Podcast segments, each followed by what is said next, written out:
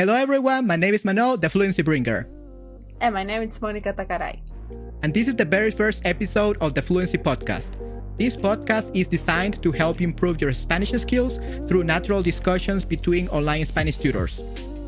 Today, we're going to talk about Monica's experience learning languages. Yeah, that's right, Manuel. So, let's get down to business, Monica. ¿Qué crees que es lo más difícil de aprender un idioma? Bueno, Manuel, una cosa del, algo que creo que es difícil cuando tú aprendes un idioma es las inseguridades que tienes, eh, los miedos, si vas a pronunciar bien, si estás usando las estructuras correctas.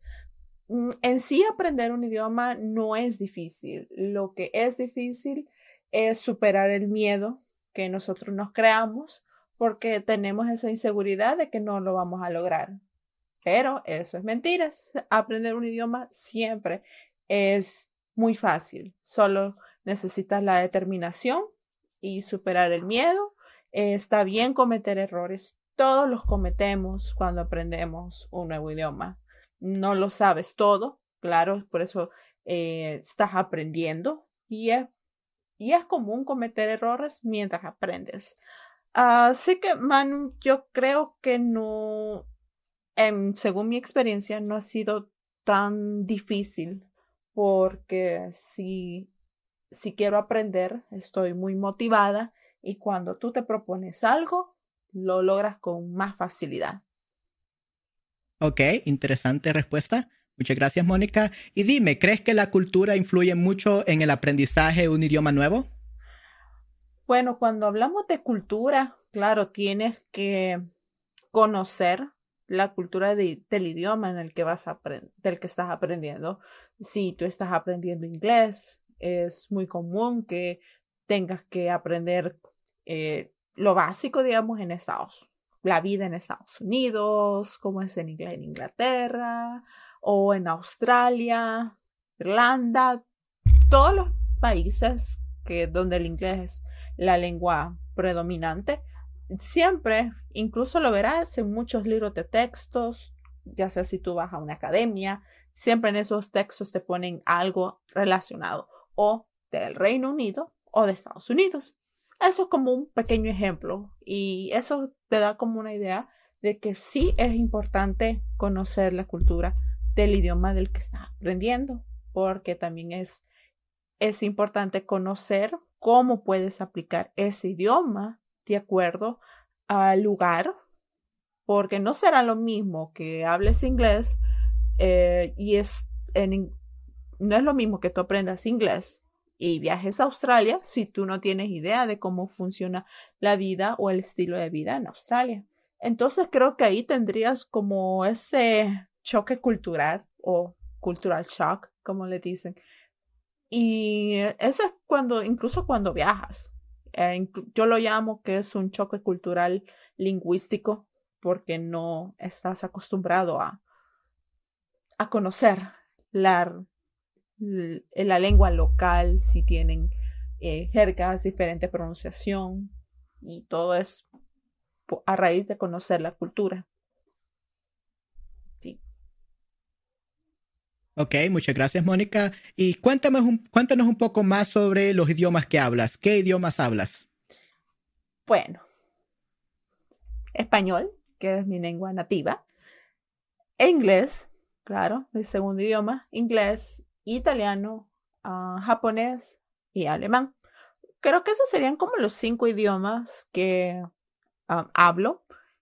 También estoy tratando de aprender latín. Latín lo he dejado como mi sexta lengua que la he dejado un poquito en pausa, mano, porque todo con tanto enseñar, crear eh, temas, como que a veces el, el horario casi no se me ajusta lo adecuado tanto como quisiera entre mis actividades, eh, trabajo, eh, lecciones. Creo que por eso he dejado en pausa el latín, no porque el latín es un idioma muy lindo, que de verdad quisiera volver a, retomar. Este, quiero ver, quiero aprender. Tengo interés en francés. Mm, no sé, al inicio tenía mis dudas. ¿Aprender o no aprender francés? Pero creo que será como para un después, para seguir aprendiendo. japonés me encanta. Em, tal vez todavía no lo hablo al nivel como quisiera. Diría que estoy como un intermedio. Pero creo que si voy a Japón, creo que ya no me perdería. Al menos. Eso sí. Ok. Mm, mm, muy interesante, Mónica. Sí, el alemán es muy. Tal vez no tengo tanta cultura del alemán, porque cuando el alemán lo que tiene es que es un idioma muy de garganta, diría yo. Hace mucha fuerza en la voz y es por eso que los alemanes casi hablan como, no sé, me encanta el idioma, es como insultas, pero no insultas. Ok, muy bien. ¿Y qué te inspiró a aprender tantos idiomas, Mónica? Viajar creo que eso es uno de los motivos más importantes para mí, el aprender idiomas y es viajar. Y claro, uno de mis metas es viajar por casi toda Europa. Y claro, no quisiera hacerlo solo comunicándome por medio del inglés. Sí, el inglés me ha ayudado bastante, claro, porque tú sabes cómo ah, le hacemos con las traducciones, también hago traducciones, por cierto, y y claro, me ayuda bastante, pero creo que uno de mis objetivos es viajar, eh, conocer tantos países como se pueda, al igual que sus idiomas. Y no quiero conocer todos esos países usando el inglés y hacer que las otras personas, los extranjeros, o sea, tiendan a usar el idioma por fuerza, solo porque yo no, no hable su idioma. Lo que quiero es comunicarme con todos ellos por medio de su idioma sin tener la necesidad de recurrir al inglés como esa lengua en común. Mm, no me malentiendas, me encanta el inglés, lo hablo, me fascina, lo uso todos los días. Tal vez un 90% de mi día es solo en inglés, pero sí aprender idiomas te abre muchas eh, puertas, mundos nuevos, personas nuevas.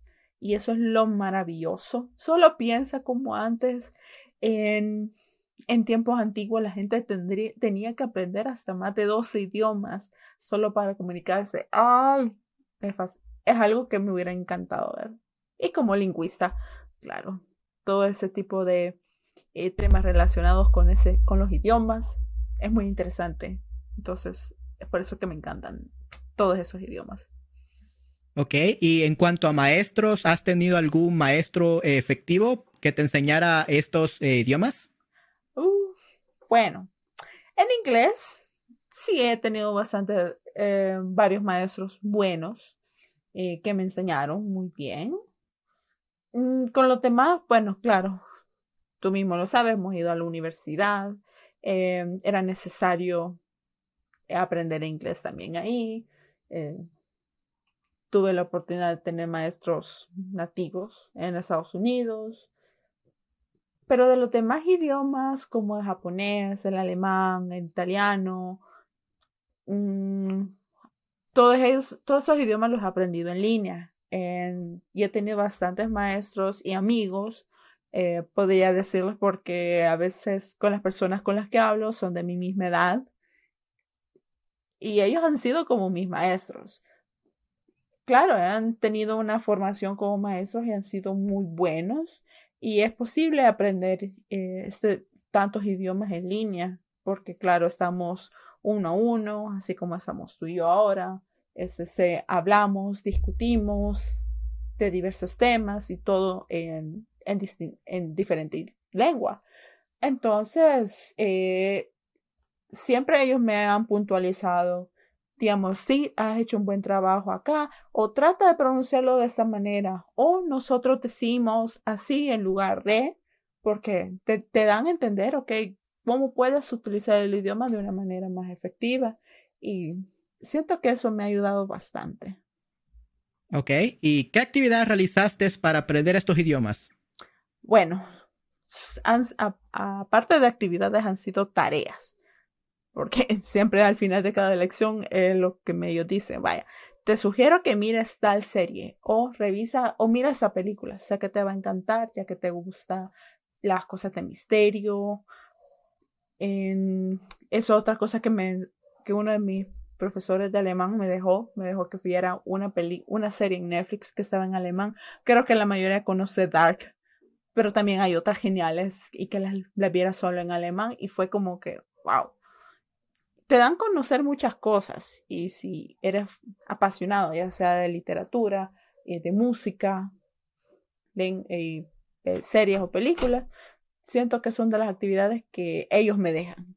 Me dicen, oye, tienes que ver esto. O más que todo como para a, a, que el, el listening o para escuchar sea mucho mejor y yo también tenga como idea de cómo decir las palabras en esos idiomas. Y claro, creo que el, el que me ha dejado muchas más tareas ha sido eh, mi amigo en, para el japonés, que me ha dejado practicar la escritura lo más que se pueda. Y cierto, y como dije antes, es, solo es cuestión de práctica. Entonces, siempre, siempre tienes que tener un momento en el día en que debes de practicar tus idiomas. Si aprendes más de dos o tres, es muy importante que tengas un tiempo para practicarlos, ya sea para leer, eh, escribir, escuchar, hablar, etc. Ok, y bueno, dime ahora que sabes tantos idiomas, ¿todavía quieres eh, seguir aprendiendo más idiomas? Claro, ¿por qué no? Eh, dicen que incluso hay los papas hablan hasta 24 idiomas y creo que es algo fascinante. Entonces, yo he dicho que yo no me quiero morir al menos hablar 10 idiomas. Ok, muy bien. ¿Y crees que aprender en línea es una manera factible de aprender efectivamente un idioma? Claro.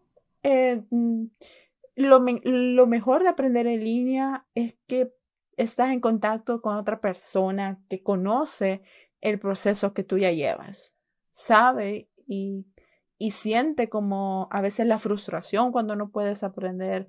Si tienes que hacer un examen, por ejemplo, nosotros hacemos TOEFL, DELE en español, nosotros conocemos la frustración de los estudiantes porque hemos hecho ese mismo examen. Entonces, cuando tú conoces a alguien y está dispuesto a enseñarte lo que el profesor o, ese, o esa persona ha vivido, creo que es algo maravilloso, independientemente si es de tu mismo país, eh, si habla el mismo idioma, si no lo habla, pero tiene los conocimientos, es increíble. Y claro, no solo conoces a un buen maestro, sino que a veces tienes, eh, se genera otra amistad.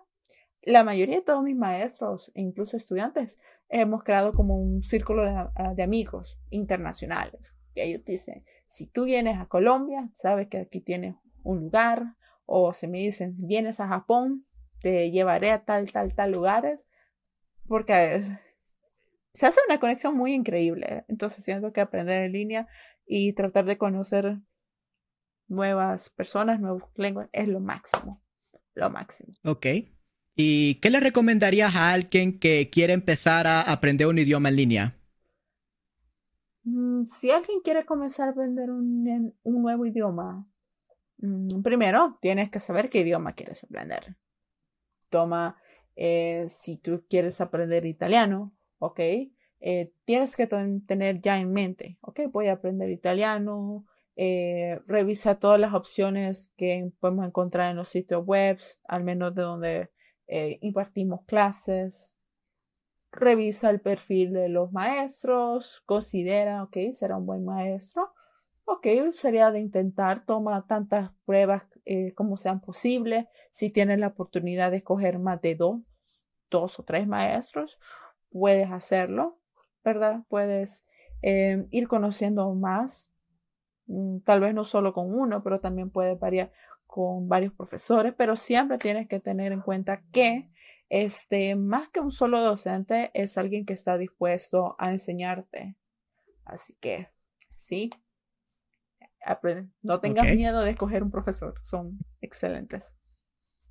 Ok, excelente. Muchas gracias, Mónica. Creo que todas estas experiencias que has tenido eh, son muy maravillosas y estoy seguro que le deben haber ayudado a muchas de las personas que nos están escuchando en este podcast. Hey guys, thank you very much for listening to us today. If you really like this episode and you want to get a transcript, more exclusive content, and monthly group coaching, you can go to our Patreon and support us there.